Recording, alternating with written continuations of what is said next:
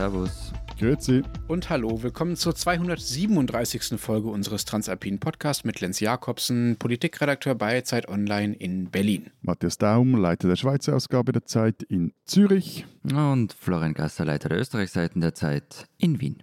Unsere zwei Themen diese Woche. Wir reden zum einen über Arbeitsmigration und die Frage, was sich da in unseren Ländern bewegt, wie viel wir eigentlich brauchen, was die Schweiz hinkriegt, was andere nicht hinkriegen und warum in der Schweiz trotzdem vielleicht auch einiges im Argen liegt.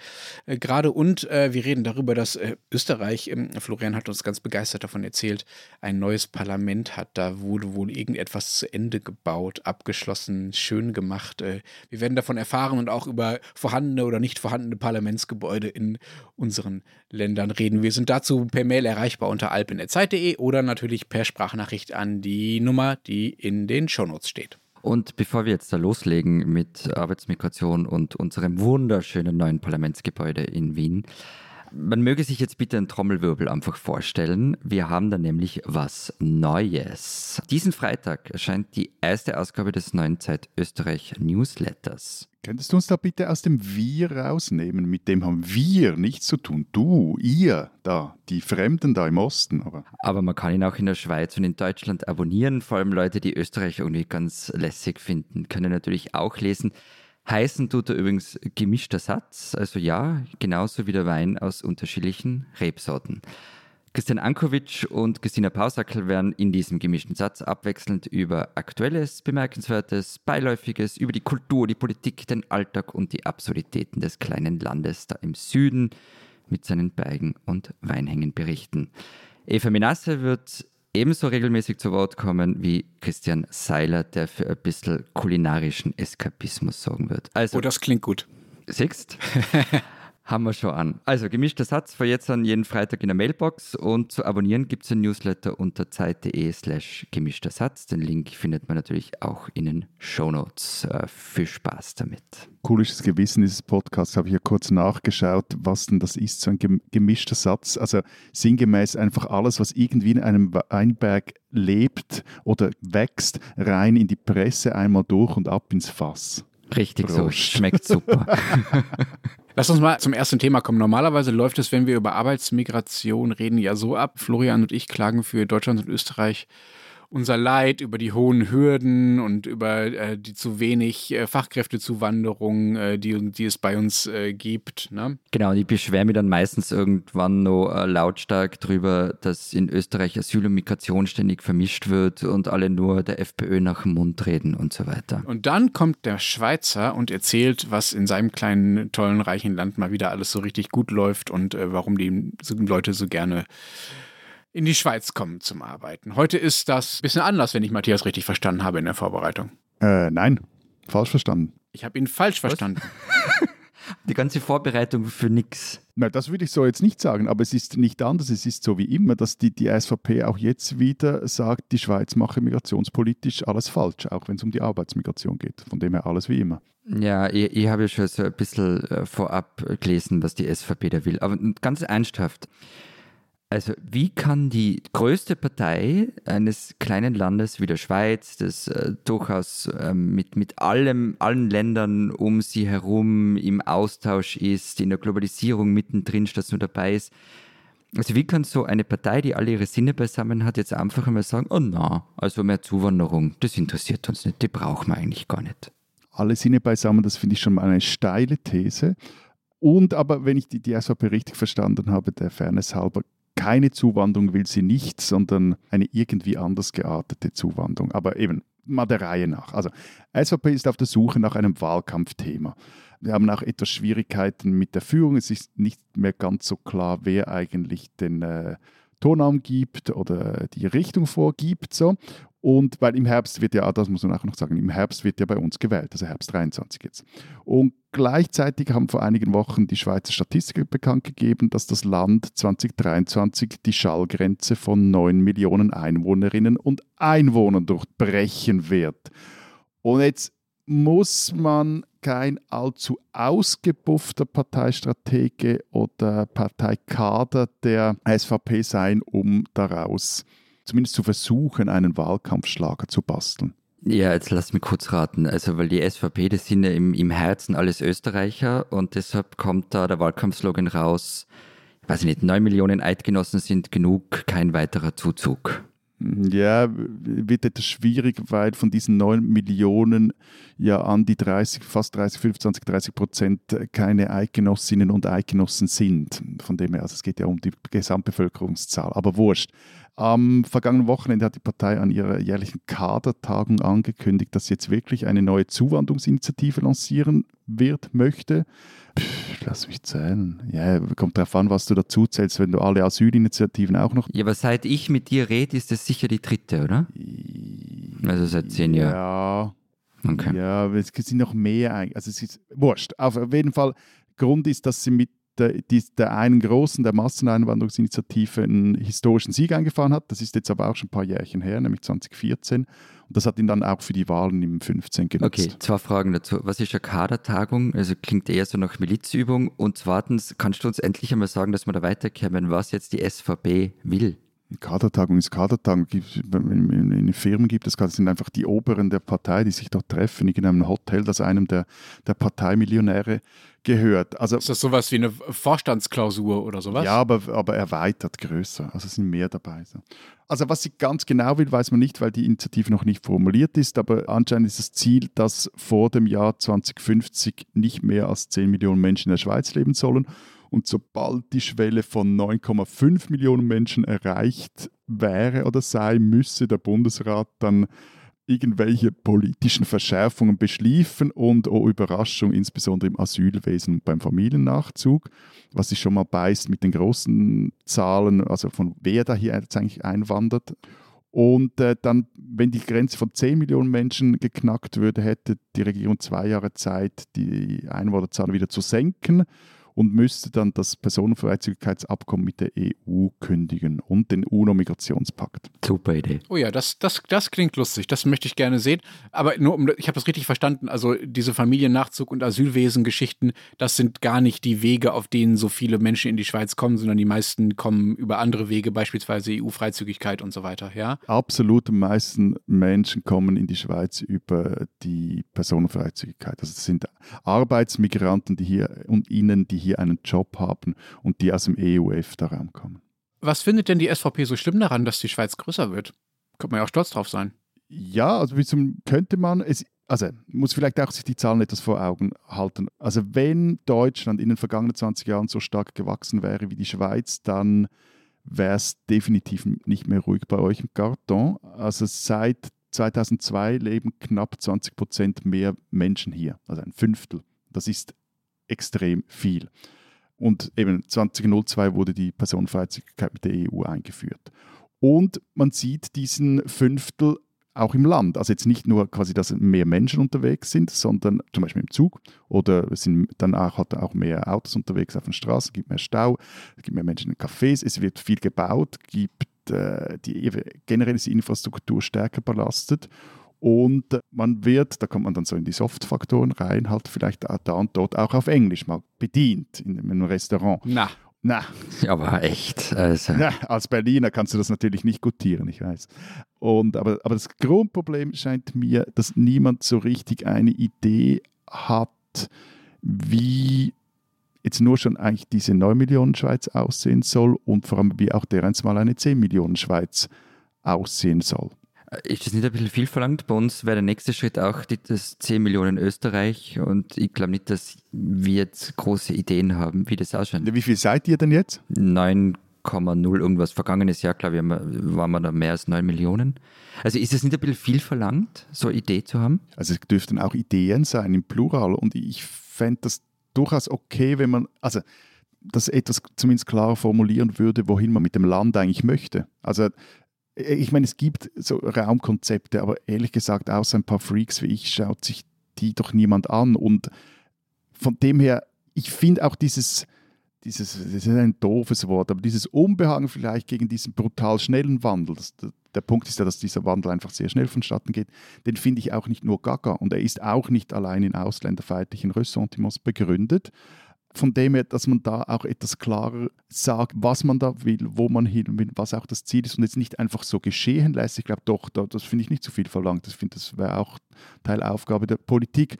Und auf der anderen Seite halt, es wird dann auch mit teilweise halt auch komischen Zahlen gerechnet. Also jetzt ein Beispiel, weshalb wir jetzt auch bei uns im Blatt noch eine, eine große Geschichte dazu haben, ist dieses äh, Bruttoinlandprodukt pro Kopf, das jetzt so als Richtwerk genommen wird. Und äh, schließlich hat es jetzt auch noch die, die NZZ geglaubt, dass, das, dass da was im Argen liege. Ausgangspunkt waren immer wieder gewisse Ökonomen, dann auch der Chefökonom der ZKB, der Zürcher Kantonalbank, der damit argumentiert hat.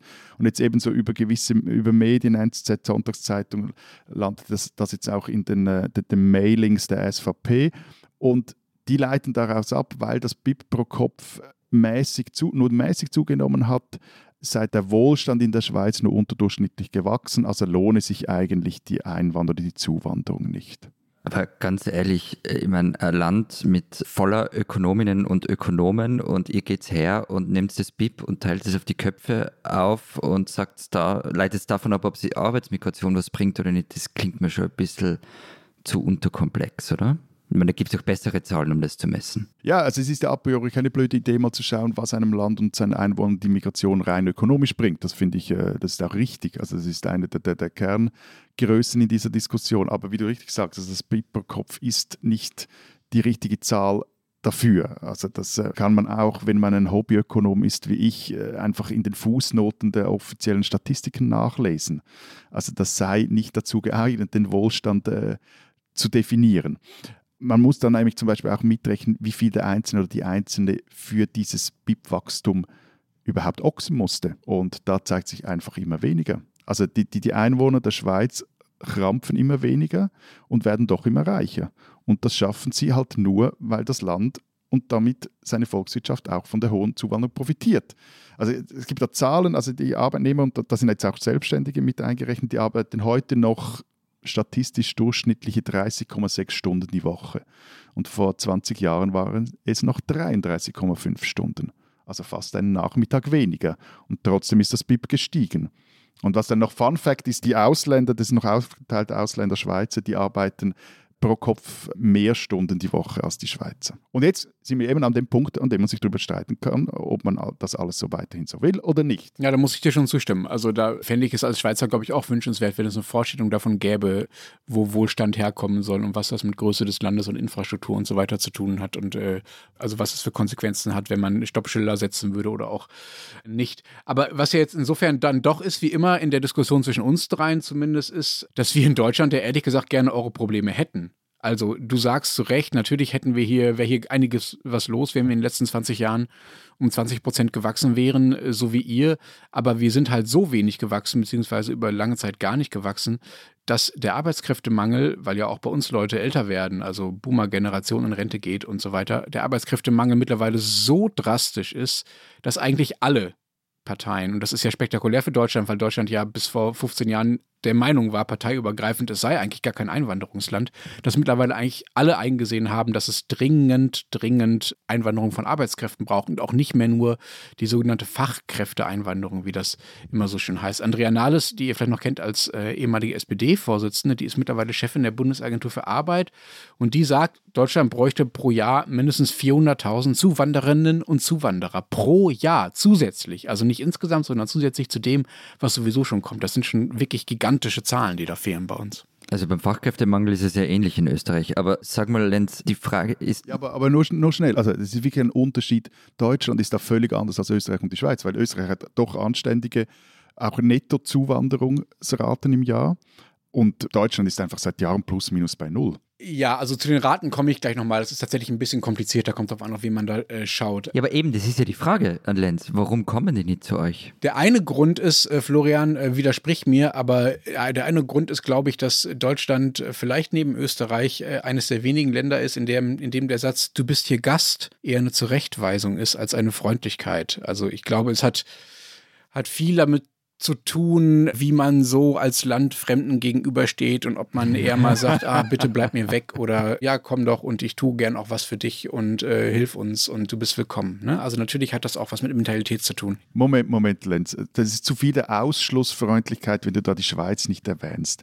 Ich habe mich kürzlich auf Reddit rumgetippt, beziehungsweise einem Freund, der sich auf Reddit rumtreibt und mir jeweils lustige Diskussionen weiterleitet. Und da ging es genau darum, um die Schweiz und Zuwanderung in die Schweiz, Arbeitsmigration etc. und so. Und da habe ich Folgendes gefunden. Jetzt äh, entschuldigt bitte mein holpriges Englisch. Also, But the Swiss, well, let's just say they are a different breed. I wouldn't be so negative as call them abrasive, but they are not the warmest bunch. they make the Dutch Danish Finns seem tropical in their mindset. Also so viel zu. Also ja, also jetzt erstens einmal, das lasse ich mir jetzt nicht nehmen. Wien ist die unfreundlichste Stadt der Welt, wenn es nach, ähm, nach den Umfragen von Expats geht. Also auch mit Reddit vor nimmst du uns das nicht weg. Also ich glaube, wir können uns alle den Spruch zu eigen machen, they are not the warmest bunch. Endlich mal was, was uns alle drei äh, vereint, unsere drei Länder. Aber ich glaube, der zweite Grund, äh, warum die Leute nicht nach Deutschland kommen oder zumindest sich in dem Ausmaß, wie Deutschland das mittlerweile zumindest gerne hätte, ist äh, vielleicht noch wichtiger und das hat viel mit Regeln und Verfahren äh, zu tun, die einfach sehr, sehr, sehr, sehr lange auf Abschreckung ausgerichtet waren. Der Arbeitsökonom Enzo Weber hat das ganz schön gesagt. Der hat gesagt, da wurden Schranken aufgebaut nach dem Motto, hier kann nicht jeder her. Es gab dann so ein paar Wellen in dieser, sagen wir mal, in dieser Anerkennung der Deutschen, dass es sowas wie Arbeitsmigration braucht. Die erste Welle waren die sogenannten IT-Inder die doch bitte kommen sollten. Das war so vor 15, 20 Jahren. Ähm, da hat man so ein paar Programme aufgesetzt in der Hoffnung, dass die Menschen, die sich in Indien mit Computer beschäftigen, mal nach Deutschland kommen und uns zeigen, wie das mit den Computern geht. Da sind dann nur eine Handvoll gekommen. Unter anderem auch deshalb, weil der damalige CDU-Ministerpräsident Roland Koch die schöne Kampagnenidee hatte, Kinder statt Inder. Da fühlt man sich gleich noch mehr willkommen. Jetzt langsam dreht sich das immer weiter. Also es verstehen alle, dass man eigentlich Leute braucht und zwar nicht nur IT-Inder, wirklich schlimme Formulierung, sondern auch Leute in der Pflege, in der Gastronomie, einfach überall so. Die gehen aber halt einfach woanders hin, äh, weil die nicht darauf gewartet haben, dass Deutschland endlich mal seine Tore öffnet. Ja, auch das ist so ein merkwürdiges Selbstbild in Deutschland. Die Leute wollen alle hierher und äh, klopfen quasi an und wir können jetzt mal vorsichtig einen Spalt aufmachen und mal ein paar reinlassen. Es gibt genug Alternativen in Europa und auch jenseits davon, wo Leute, die qualifiziert sind, äh, hingehen können. Wo beispielsweise auch Abschlüsse leicht anerkannt werden, wo man schneller ein Visum kriegt. Deutschland hat ja ein sehr kompliziertes Ausbildungs- und äh, Berufsabschluss Abschlusssystem, was ja auch sehr viele Vorteile hat. Matthias, du erzählst davon ja auch immer wieder in der Schweiz. Ne? Also die guten Berufsabschlüsse, die es gibt und was für hohe Qualifikationen damit einhergehen. Das gibt es in vielen anderen Ländern halt nicht. Und das macht es schwer, an Abschlüsse aus dem Ausland anzuerkennen, Berufserfahrung aus dem Ausland anzuerkennen. Und deutsche Botschaften sind zum Beispiel gar nicht darauf eingestellt, Leuten schnell Visa zu geben. Das ist ein riesiges Problem. Das dauert einfach viel zu lange und selbst Leute, die hier schon einen Job sicher haben, kommen einfach monatelang, teilweise ein halbes Jahr, Jahr nicht in Deutschland an, weil sie einfach die entsprechenden Papiere nicht kriegen von den deutschen Behörden.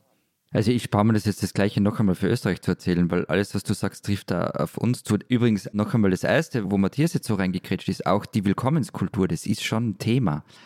Und die Nostrifizierung, also die Anerkennung von Abschlüssen, das, also wenn man bei uns beim Arbeitsmarktservice, also vergleichbar mit einem Bundesamt für Arbeit nachfragt, das ist, das ist mühsamst. Aber ihr habt doch jetzt diese Fortschrittskoalition in Berlin. da lacht das. Ja, äh, ich lache, aber. Das doch, könnte doch jetzt alles besser werden, oder? Tatsächlich wird es besser, aber es wird einfach sehr langsam besser und auch nicht erst mit dieser Koalition, die sich selbst Fortschrittskoalition nennt, sondern auch im Vorhinein schon. Also es gab auch unter der großen Koalition unter Angela Merkel vor einigen Jahren schon eine Veränderung des Einwanderungsrechts, das ein paar Erleichterungen vorgesehen hat. Und jetzt gibt es äh, recht neu äh, eine sogenannte Chancenkarte nach einem Tada, jetzt kommt das Zauberwort, Punktesystem. Also wie in Kanada. Wie in Kanada, genau. Kanada ist so das absolute Vorbild. Es schwebt so ganz oben am, am Firmament. Und wenn in Deutschland in den letzten 10, 20 Jahren über Migrationspolitik und Fachkräftezuwanderung geredet wurde, dann konnten sich immer alle darauf einigen, dass auch eigentlich Kanada alles richtig machen würde.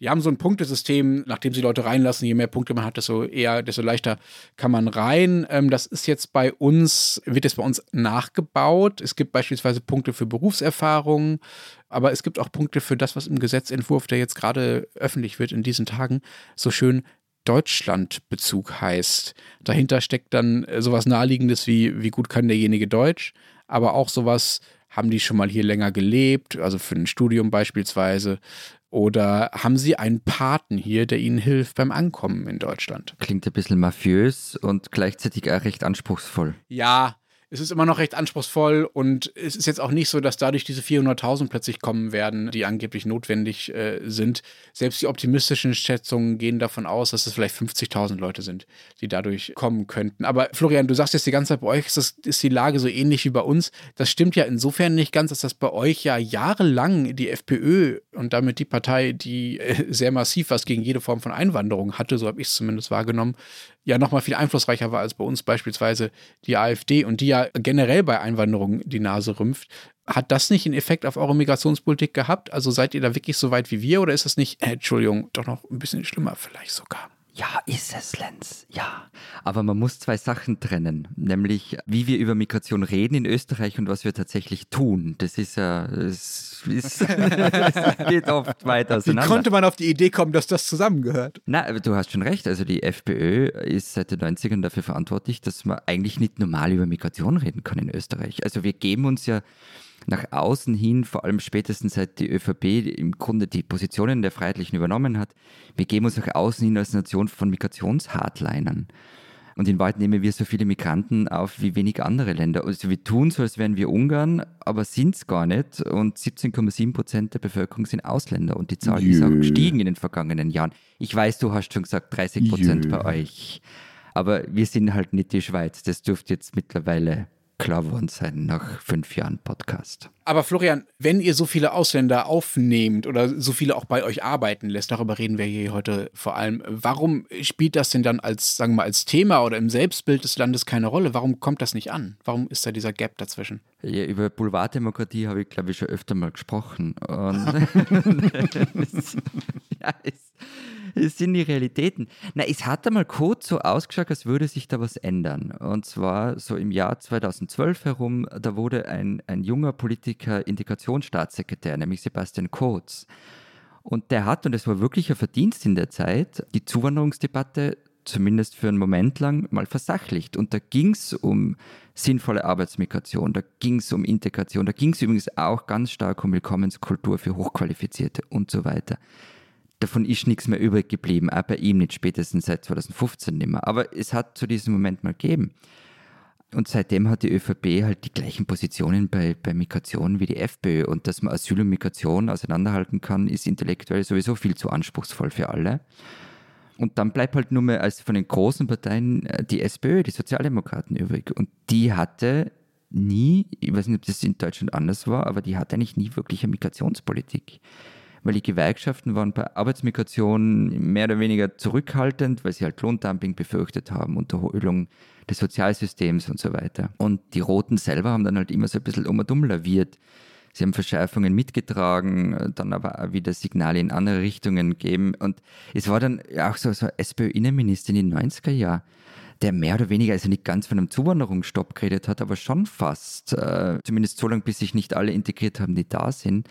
Es ist alles sehr konfus, wenn es um das Thema geht. Ja, ich glaube, in Deutschland ist das schon anders gewesen, auch weil wir zumindest in den letzten 10, 20 Jahren einfach eine Welle von Politikern in der SPD mit äh, Migrationshintergrund erleben, die natürlich auch das Außenauftreten der Partei massiv verändern. Genau, die fehlen ja bei uns in der ersten Reihe fast völlig. Es gibt ab und an oder gab ab und an welche, aber so präsent wie bei euch waren die nie. Aber langsam wird es ja mal Zeit, dass sich da auch bei der SPÖ was ändert. Du hast uns das ja auch in der Vorbereitung zumindest mal angedeutet. Da scheint ja zumindest ein bisschen Bewegung reinzukommen. Ja, also sie haben vergangene Woche Klausur gehabt und da ist zumindest davon gesprochen worden, dass es eine sinnvolle Arbeitsmigration nach Österreich brauche. Damit haben sie natürlich recht und für die Partei ist es schon recht viel, wenn sie das sagt. Und ich meine, es geht uns wie euch, Lenz, der demografische Wandel trifft uns halt gerade und zwar massiv. Also die geburtenstärksten Jahrgänge sind, glaube ich, bei uns ein bisschen später als bei euch. Also bei uns sind es so Ende der 50er bis Ende der 60er.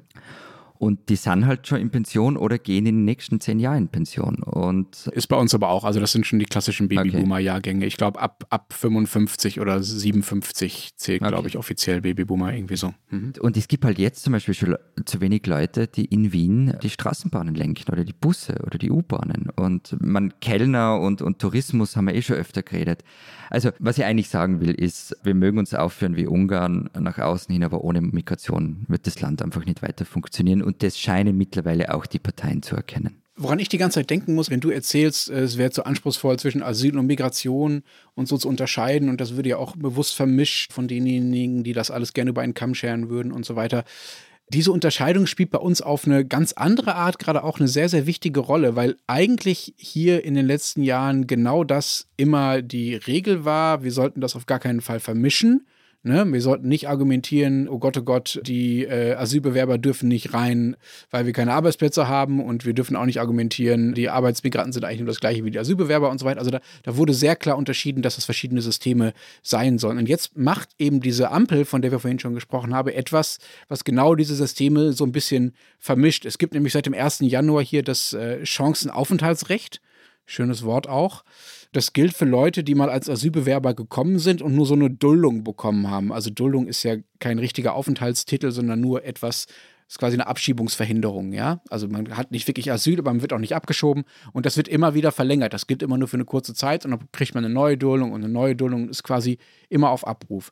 Und diese sogenannten Kettenduldungen, die sollen jetzt zumindest stark eingeschränkt werden. Die Leute sollen schneller ein Bleiberecht kriegen und sind natürlich dadurch dann auch viel attraktiver für den Arbeitsmarkt und haben viel mehr die Chance, sich hier ein eigenständiges Leben aufzubauen und hier eine Karriere aufzubauen. Das soll so ein bisschen was helfen gegen den Arbeitskräftemangel, aber es ist halt genau das, was die CDU als fatalen Spurwechsel, heißt das dann, vom Asyl- ins Einwanderungsrecht sieht. Und sie befürchtet, dass die Leute, die auf legalen Wegen eben nicht als Arbeitsmigranten nach Deutschland kommen können, weil sie hier vielleicht nicht gebraucht werden, äh, weil die Wege, würde ich jetzt sagen, vielleicht auch einfach zu kompliziert und zu bürokratisch sind, dass die sich einfach auf den illegalen Weg gewissermaßen machen und dann hier Asyl beantragen, obwohl sie wissen, dass sie keine Chance haben und dann über diesen, über diesen Spurwechsel, über dieses neue Chancenaufenthaltsrecht dann quasi trotzdem bleiben dürfen. Das ist zumindest die Befürchtung der CDU. So, jetzt würde ich ehrlich gesagt sagen, ich bin mir nicht so sicher, ob die Leute die sich überlegen, ob sie über das Mittelmeer versuchen, nach Deutschland zu kommen oder über die Balkanroute, ob die sich vorher wirklich die Paragraphen des Chancenaufenthaltsrechts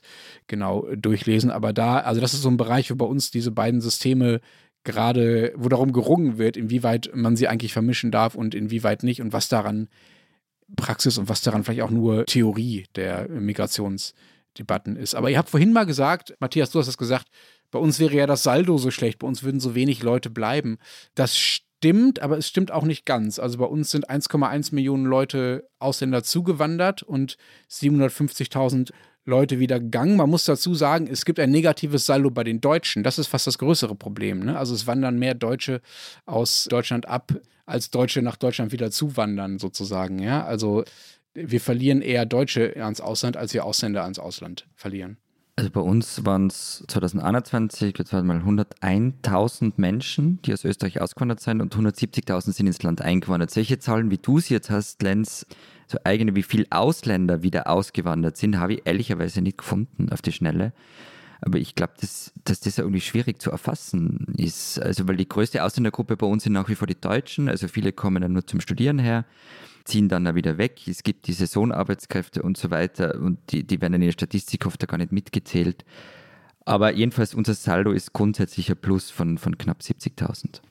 Hm, das ist schon ordentlich, ja. Also wenn man eure Zahlen anschaut, Lenz, dann habt ihr in den letzten 20 Jahren ist äh, Deutschland, glaube ich, um 0,9 Prozent gewachsen. Bei uns sind es 19,5 Prozent und Österreich, wie ich richtig gesehen habe, 8,5 Prozent. Also von dem her das Saldo, also unterm Strich ist einfach Deutschland kaum gewachsen. Und es sind ja auch nicht dieselben, die kommen und die dann wieder gehen. Also es ist schon noch ein Unterschied. Ich, weiß, ich glaube aber, was man auch in dieser Diskussion noch erwähnen soll, was halt auch, wieso die, diese zwei Diskussionen, Arbeitsmigration, die dann vermischt wird mit der klassischen Asyldiskussion. Was halt jetzt auch noch dazu kommt, ist die Migration aus der Ukraine, also die Flüchtlinge aus der Ukraine. Und da haben, Deutschland ist ja, glaube ich, etwa eine Million, bei uns sind es, glaube ich, etwa 80.000, 70.000 so, die gekommen sind. Also da kommt halt wie nochmal so eine, eine dritte Kategorie dazu, die das Ganze auch nochmals komplizierter macht und die ganze Debatte wie noch. Genau, die ja auch die öffentliche Debatte auch nochmal verändert, also der auch nochmal einen dritten Dreh sozusagen gibt. Matthias, lass uns doch da zum Schluss nochmal zu kommen. Du hast diese SVP-Initiative angesprochen. Was glaubst du denn? Wird sie damit Erfolg haben und dieses Zuwanderungsthema äh, äh, im Wahlkampf durchziehen können? Wird das euer Wahljahr bestimmen? Erstens, bis die Initiative zur Abstimmung kommt, dauert es noch ein paar Jährchen. Die ist noch nicht mal formuliert, ist noch nicht mal eingegeben. Ja, aber darum geht es hier ja nicht, oder? Es geht hier ums Thema für den Wahlkampf. Die Initiative ist doch wurscht. Na, wurscht würde ich es nicht sagen, aber es, also ja, könnte sein, dass das wird sicher ein Thema, aber ich glaube nicht, dass es so ein Mono thematischer Wahlkampf wird, weil zurzeit einfach zum einen sehr viel los ist, es sehr viele Themen gibt und auch ich der Partei im Gegensatz zu 2014 nicht zutraue. Also A, es ist nicht mehr so tabubehaftet und B, ihr auch nicht so diesen Punch zutraue. Das hat aber mehr mit der inneren Befasstheit oder dem Zustand der Partei zu tun, dass sie da so durchpauken kann.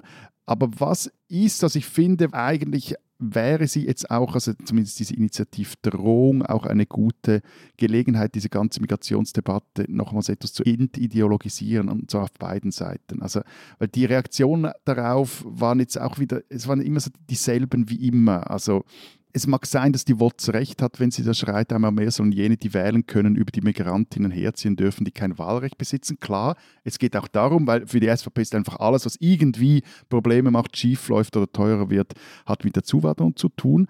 Aber gleichzeitig also das habt ihr jetzt auch gemerkt, wenn ich euch berichte, was das für Entwicklungen hier sind, das ist jetzt nicht einfach Pipifax. Ich glaube, da, da stellen sich auch ganz konkrete politische Probleme. Und wenn man, wenn das jetzt auch wieder mal, gerade weil die Initiative so einen sehr langen Horizont hat, wenn das jetzt auch der Anlass gäbe, um eben da auch mal etwas Ideen im Plural zu entwickeln, wie denn die Schweiz aussehen könnte, was man für eine Schweiz eigentlich möchte, 2030, 2040, 2050 mit 9, 9,5 oder 10 Millionen Einwohnern oder eben nicht 9,5 und 10 Millionen Einwohner, dann fände ich das durchaus aus, klingt jetzt auch blöd, das ist auch eine, eine Chance. Diese Deutsche sollten Sie kennen. Zweimal Skifahren hintereinander, zweimal Sport von mir, dem Muffel, der eigentlich keinen Sport schaut. Irgendwas muss da passiert sein. Und ja, es ist leider was passiert. Rosi Mittermeier, die ganz große deutsche Skifahrerin, ist am 4. Jänner gestorben. Lenz meinte, er sei so weit weg vom Skisport, es gehöre sich einfach nicht, dass er über Mittermeier redet. Und vielleicht trifft es sich ja ganz gut, dass ich das übernehme, weil Innsbruck und Rosi Mittermeier, das ist schon eine ganz besondere Beziehung. Bei den Olympischen Winterspielen 1976 in Tirol ist sie, die 1950 geborene Bayerin, zur Ikone geworden. Sie hat Gold gewonnen in der Abfahrt und im Slalom, Silber im Riesenslalom und in der Weltmeisterschaft im selben Jahr am selben Ort.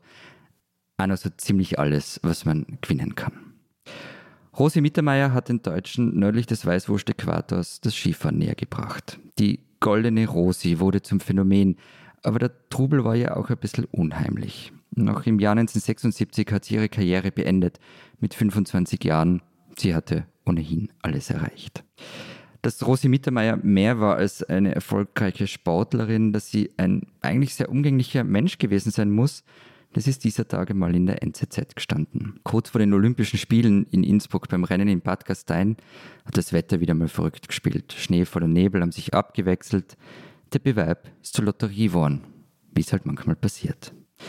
Mittermeier ist mit der Nummer 1 gestartet, bei schlechten Bedingungen und sie ist letzte geworden. Die Tessinerin Doris de Agostini, damals noch absoluter Nobody, hat gewonnen, weil sie von einer hohen Startnummer profitiert hat. Ihre Schweizer Teamkolleginnen Marie-Therese Nadig und Bernadette Zurbrücken sind daraufhin zu bösartigen Neidattacken gegen die Zufallssiegerin aus dem eigenen Team ausgerückt.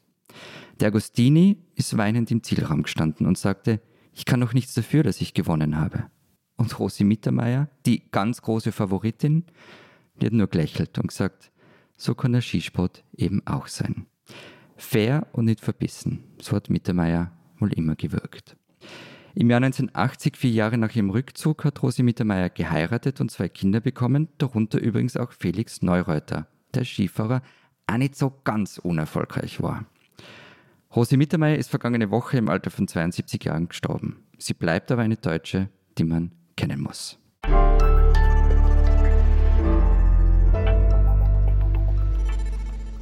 Florian, in eurem Parlamentsgebäude ist irgendwas neu und schön und schick und nett und äh, du bist ganz aus dem Häuschen deswegen. Scheint dich sehr zu freuen. Jo. Erinnert ihr euch noch, als wir mal zu dritt auf dem Dach eures Hotels neben dem Wiener Museumsquartier gestanden sind und uns angeschaut haben, wie, wie prächtig dieses Wien und vor allem die Ringstraße ist. Also ihr wart vor allem hin und weg davon. Lenz hat geflucht. Das klingt jetzt so ein bisschen wie diese Szene bei König der Löwen. Das wird alles einmal dir gehören. So schrecklich großbürgerlich, als würden wir ständig auch von irgendwelchen Dächern auf irgendwelche glanzvolle Hauptstädte hinabblicken und dabei leckere Cocktails schlürfen oder so. Aber ja, äh, ich erinnere mich natürlich an diesen sehr schönen Abend über den Dächern von Wien. Und du hast dich ja zur Bemerkung äh, verleiten lassen, dass das Ding hier einfach zu groß sei für dieses kleine Land.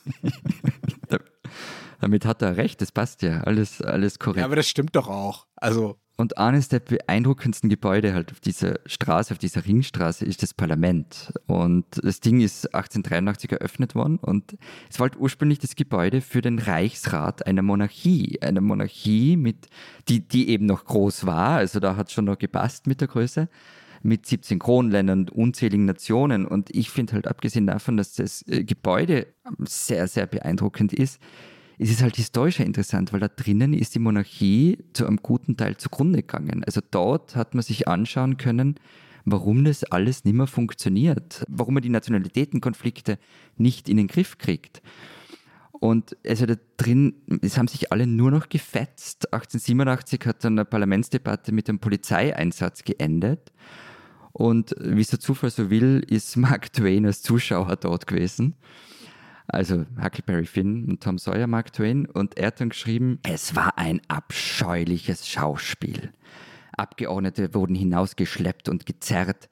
Die Erinnerung daran wird alle heute regierenden Königshäuser überleben. Wobei man ja sagen muss, diese Erinnerung wird ja mittlerweile überlagert von diesen äh, lustigen kleinen Videos aus verschiedenen Ländern der Welt, die in den letzten Jahren immer mal wieder äh, durchs Internet geistern. Wenn sich da welche prügeln, da scheint dann die, die Szene bei euch scheint quasi die, die Urszene davon gewesen zu sein, die, wo die ganzen Parlamentsprügeleien herkommen. Die Wiener haben es erfunden. Genau. Und äh, ich meine, diese Streits, die waren nämlich auch schon tatsächlich eine Touristenattraktion. Also wenn man nach Wien kommen ist, äh, dann äh, ging man offenbar auch mal ins Parlament, um diesen Treiben zuzuschauen. Ich habe so ein Zitat gefunden, das steht in dem Buch Hitlers Wien von Brigitte Hamann.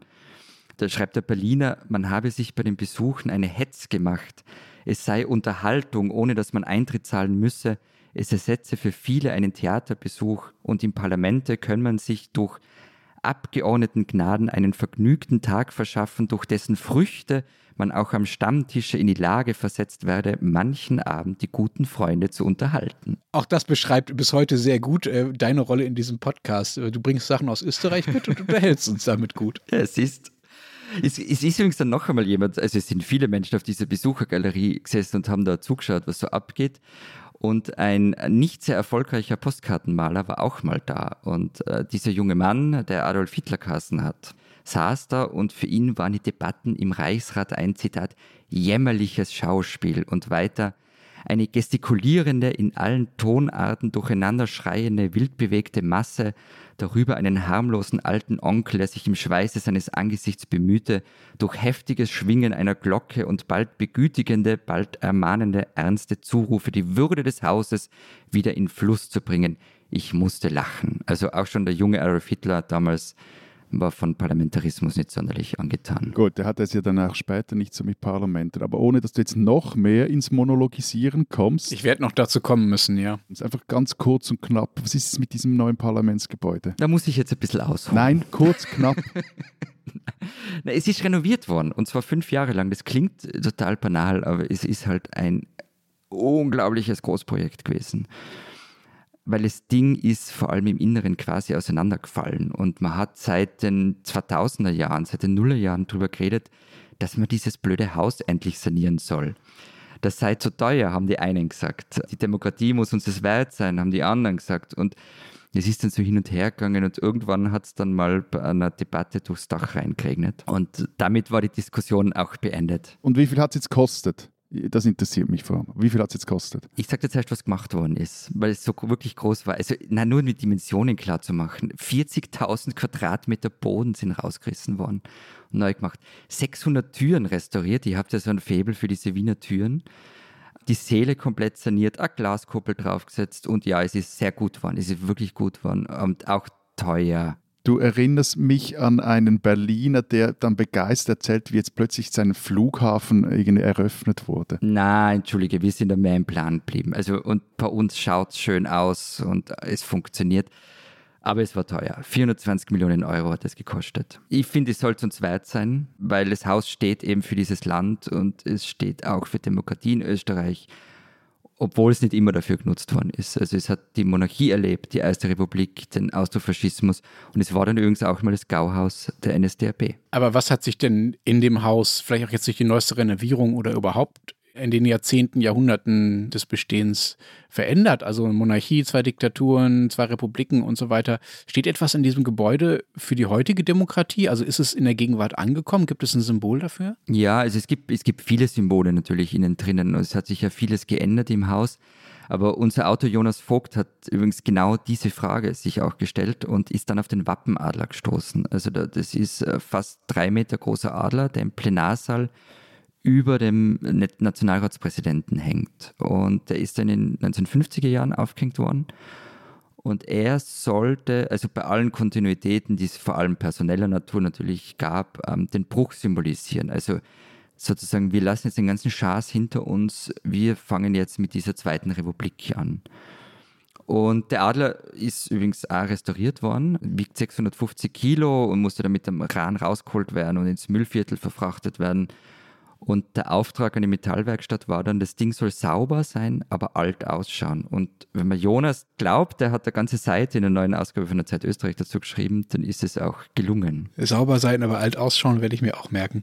Wobei ich ehrlich gesagt, so ein Adler aus den 50er Jahren, das finde ich jetzt irgendwie nicht so gigantisch gegenwärtig und auch keinen so klaren Bruch. Er ist halt sehr präsent. Es geht darum, wie präsent der Adler natürlich ist, weil in alle Debatten und so weiter steht er ganz massiv im Zentrum, auch bei allen Bildern. Wir haben so einen auch übrigens, der bei uns im Plenarsaal hängt, aber bei uns waren ehrlich gesagt sehr, sehr viel deutlichere Brüche mit der Vergangenheit notwendig, aber da sind wir auch selbst schuld dran. Ich könnte jetzt eine Stunde nur vom Deutschen Reichstagsgebäude in Berlin erzählen.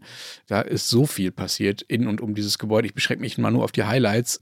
Das Ding ist gar nicht so alt, es ist 1884 bis 1894 gebaut worden, war dann Sitz des Reichstages, so hieß damals das Parlament des Deutschen Reiches, ja, also da tagten die Abgeordneten des Reiches. Und schon damals wurde dieser Spruch drüber gesetzt, dem deutschen äh, Volke, der da heute noch steht und der ja auch sehr berühmt geworden ist. Ich springe jetzt mal bis 1933. 1933, kurz äh, nach der Wahl äh, der NSDAP, in der Nacht von 28. auf 29. Februar brannte der Reichstag nicht komplett ab, aber schon deutlich.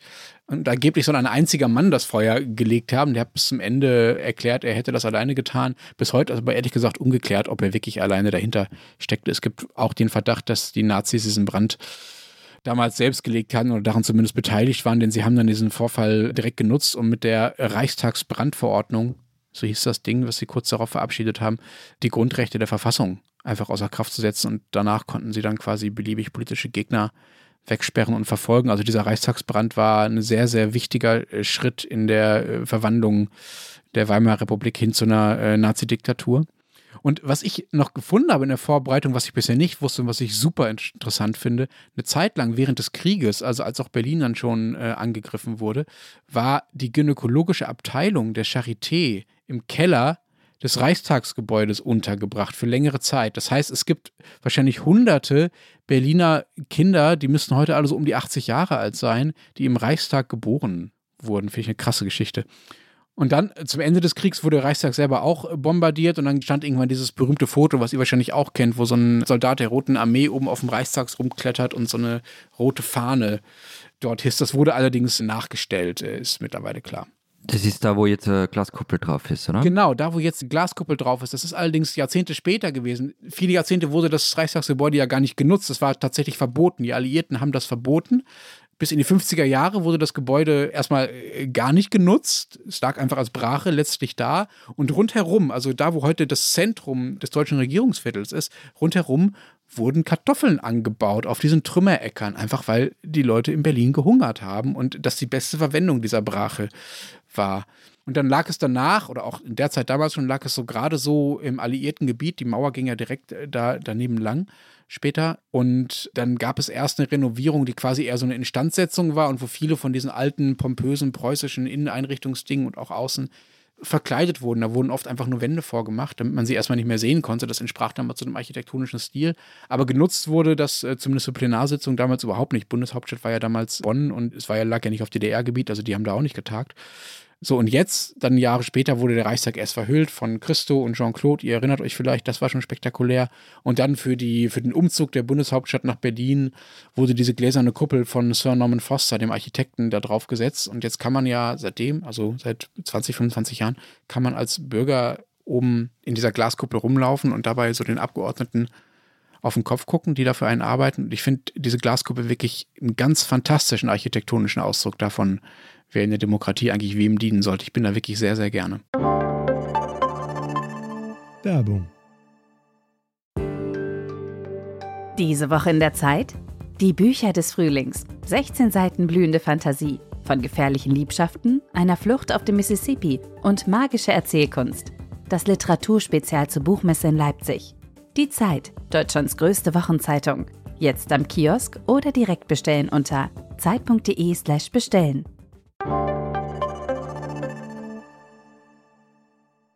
Wir hatten ja ursprünglich kein Parlamentsgebäude. Weil ihr 1848 in einem Zelt getagt habt, oder, oder wie? Ja, ihr hattet das nicht nötig. Ihr, ihr seid ja alle Demokraten. Aufpassen. Hofpasse? Mit Zelten macht man keine Witze. Du weißt ja, wer seine Besuche jeweils in einem Zelt empfangen hat. Ja, Gaddafi, da war Jörg Haider nämlich auch mal. Und du weißt ja, was Gaddafi mit der Schweiz mal anstellen wollte. Ja, er hat euch nicht so ganz gern gehabt, nicht? Nee, er wollte sie aufteilen und die, die Ländereien an die Nachbarn verschachen. Hätten wir, hätten wir da was gekriegt davon? Das müssen wir mal klären. Vorarlberg hätte sich das unter den Nagel gerissen und wäre selbstständig geworden. Nein, nein, es gibt einen Wikipedia-Eintrag dazu, glaube ich. Und sicher hätte Deutschland was abgekriegt und Frankreich und auch Italien. Ob ihr da in seinen Gedankenspielen eine Rolle gespielt hat, weiß ich nicht. Aber wurscht. Nein, als die, als die moderne Schweiz 1848, also jetzt vor 175 Jahren, gegründet wurde, da gab es kein nationales Parlamentsgebäude. Es war damals nicht mal klar, in welcher Stadt das Parlament künftig tagen sollte.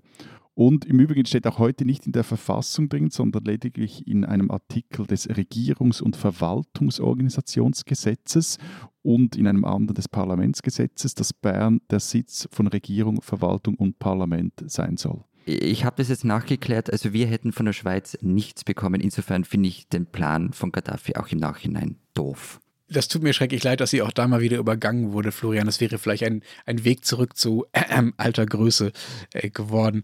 Aber äh, Matthias, das, was du erzählst jetzt, oh, das steht ja nur in so ein paar Nebensätzen, in irgendwelchen komischen Verordnungen und so weiter. Nein, es sind Gesetze, es sind Gesetze. Kann ich daraus lesen, dass du einen heimlichen, äh, einen heimlichen Hauptstadt, Bundesstadtumsturz planst und äh, gerne Bern den Regierungssitz wegnehmen möchtest? Hast du da was in der Mache? Das wäre so eine richtig dumme Idee. Von dem her sie mehr mir zuzutrauen, aber die Idee wäre wirklich dumm. Also weil die Zürcher machten damals den viel besseren Deal, vor allem rückblickend. Die hätten nämlich 1855 dann die Eidgenössische Technische Hochschule und die ist, wie wir heute wissen, ein derart großer globaler Standorttrumpf von Zürich, die ein vernünftiger Kopf nie und nimmer gegen so ein paar Verwaltungen und irgendwelche repräsentativen Dinge tauschen würde. Aber zurück nach Bern und, und äh, nach 1848. Also für die erste konstituierende Sitzung versammelte sich der Nationalrat im, im Casino in Bern und der Ständerat in einer Beiz, in einem Saal in einer Beiz im, im heutigen Restaurant zum äußeren Stand. Und äh, es hat dann erst Ende der 1850er Jahre, also fast zehn, ein Jahrzehnt später, wurde das erste Bundesrathaus, so hieß das damals, erbaut. Das ist das heutige Bundeshaus West und später folgte dann das Bundeshaus Ost. Und beide sind übrigens recht kommune Verwaltungsgebäude, so Rundbogenstil, Historismus. Und zur etwa selben Zeit wie der Reichstag in Berlin gebaut wurde, nämlich 1894 begann dann der Bau des eigentlich Parlamentsgebäudes, wo heute die beiden Kammern noch tagen. Das ist so dieser prunkvolle Neorenaissance-Stilbau mit dieser ikonischen Kuppel, die ist nicht verglast, aber das ist so das ist das, worunter man heute das Bundeshaus wiedererkennt. Wobei unter Architekturhistorikern gilt diese Kuppel, das habe ich jetzt auch in der Recherche nachgelesen, als Furz. Zitat, weil kein Mensch über eine Treppe eine, eine Kuppel bauen würde. Wobei es da vermutlich eher um so eine Reminiszenz ans US-Kapitol in Washington ging. Und eröffnet wurde dann das Ding 1902, hat damals 7,2 Millionen Franken gekostet, der Bau. Das würde heute 700 Millionen Franken entsprechen. Und äh, was auch noch interessant ist, der Ausbau der ganzen, also des Bundeshauses, der ging eigentlich immer einher mit den zunehmenden Kompetenzen, die dem Bund übertragen wurden. Und auch eigentlich auch so relativ parallel zu den verschiedenen Verfassungsreformen. All das verlangte halt wieder nach einer größeren Verwaltung in Bern. Und ähm, ein Fun Fact habe ich auch noch gefunden, dass die verwendeten Materialien im, im Bundeshaus zu 95 Prozent aus der Schweiz stammten. Und möglich wurde das nur, weil da es erst damals, also damals wurde auch der Gotthard-Eisenbahntunnel dann eröffnet und erst somit konnte man zum Beispiel größere Mengen Gestein auch aus dem Tessin nach Bern schaffen. Aber wenn du sagst, äh, die Materialien sind aus der Schweiz, ihr habt das Ding ja sicher mal aus oder um oder auch gebaut oder renoviert. Ist da auf die Materialien weiter so geachtet worden? Also ausgebaut wurde nicht, es wurde umgebaut und renoviert und ehrlich gesagt, nein, ich habe da nichts Genaues dazu gefunden, aber ich kann mir nicht vorstellen, dass äh, bei der ersten großen Sanierung, die fand erst 2006 bis 2008 statt, man es geschafft hat, auch für alle, die irgendwelche Leuchter, das, das Erz oder das äh, Zeugs hier im Boden zu schürfen. Also das geht sich dann einfach nicht auch. Aber ihr seid ja groß im Rohstoffhandel, das wird ja kein Problem gewesen sein. Sie, Sie kriegen einen guten Deal. Also. Genau, wir machen uns die Welt zu eigen. Und im Übrigen wurde in den 90er Jahren, wollte man das Gebäude auch mit einem, nur apropos Neubau, mit einem Neubau von Mario Botta erweitern. Das war dann aber dem Parlament zu teuer und ich habe mir jetzt in Vorbereitung auf die Sendung auch diese Entwürfe wieder mal angesehen. Das wäre eine unglaublich wuchtige Trutzburg gewesen, die man da so zwischen Aareufer und Bundeshaus, es steht, das Bundeshaus steht so auf einer Krete, hingeklotzt hätte, auf einer Krete, also auf einer Geländekante. Und ähm, also zum Glück wurde diese Trutzburg nicht gebaut. Und äh, wo, was man dafür geschafft hat, und das ist wirklich cool, also zum einen ist äh, auch die Sanierung, die, die ist wirklich auch schön rausgekommen. Und vor allem hat man 2004, schon etwas vorher, es in Bern geschafft, dass sogar ein richtiger Platz endlich vor dem Bundeshaus jetzt liegt. Also mit Wasserspielen im Sommer und alles, was dazugehört. Und was war da vorher, wenn kein Platz? Kein Kartoffelacker, sondern ein Parkplatz. Die spinnen, die Schweizer. Wir könnten in diese Wochen ganze Sendungen füllen mit den äh, teilweise verzweifelten, teilweise ehrenhaften Versuchen von Skigebieten und Skigebietsbetreibern, äh, trotz Schneemangel, ihr Geschäft irgendwie noch aufrecht zu erhalten. Aber herausgestochen hat dann doch Gstart in der Schweiz. Spricht es überhaupt richtig aus, Matthias? Nee, es heißt Gstart. Gstart. Auch äh, dort fehlte äh, der Schnee und in seiner Verzweiflung äh, hielt es der dortige CEO der Bergbahn, Matthias in Albonen, für eine gute Idee, mal ein paar Helikopter mit Schnee zu beladen. Er wollte damit eine wichtige Verbindungspiste befahrbar machen. Neunmal flogen die Helis zwischen einem Schneedepot und der Piste hin und her. Am Ende hat es aber wenig gebracht, gesteht der CEO aus Start auch ein. Schnee einladen, Schnee ausladen, das ist alles viel zu kompliziert. Die Piste ist bis heute nicht befahrbar, trotz des Heli-Einsatzes. Auf die Frage des äh, Schweizer Rundfunks, ob das nicht alles extrem umweltschädlich und eigentlich das Gegenteil von nachhaltig sei, äh, was er da gemacht habe, sagt äh, in Albon, man dürfe das Wort nachhaltig nicht missbrauchen. In den Bergen bräuchte man nun mal Hubschrauber, beispielsweise auch auf Baustellen oder bei Rettungsaktionen von Menschen im Winter. Nun könnte man, lieber Herr in Albon, auf die Idee kommen, dass man äh, auch deshalb vielleicht weniger im Hochgebirge bauen sollte, weil man dafür jedes kleine Detail, was man hochbringen muss, offenbar einen Hubschrauber braucht. Und man könnte auch auf die Idee kommen, das Menschenleben zu retten, beispielsweise aus Lawinen, dann vielleicht doch etwas wichtiger ist äh, als Schnee von A nach B zu bringen, damit Leute darauf runterschippern können. Und man könnte gar auf die Idee kommen, dass den Gstader Bergbahnen der Umweltschutz am Ende vielleicht doch nicht ganz so wichtig ist, wie Herr in Albon auch gerne beteuert. Vielmehr hat man in Gstaad nun das bisher traurigste Bild dafür geliefert, wie Klimaanpassung vielleicht gerade nicht aussehen sollte. Gstader Bergbahn, ihr spinnt.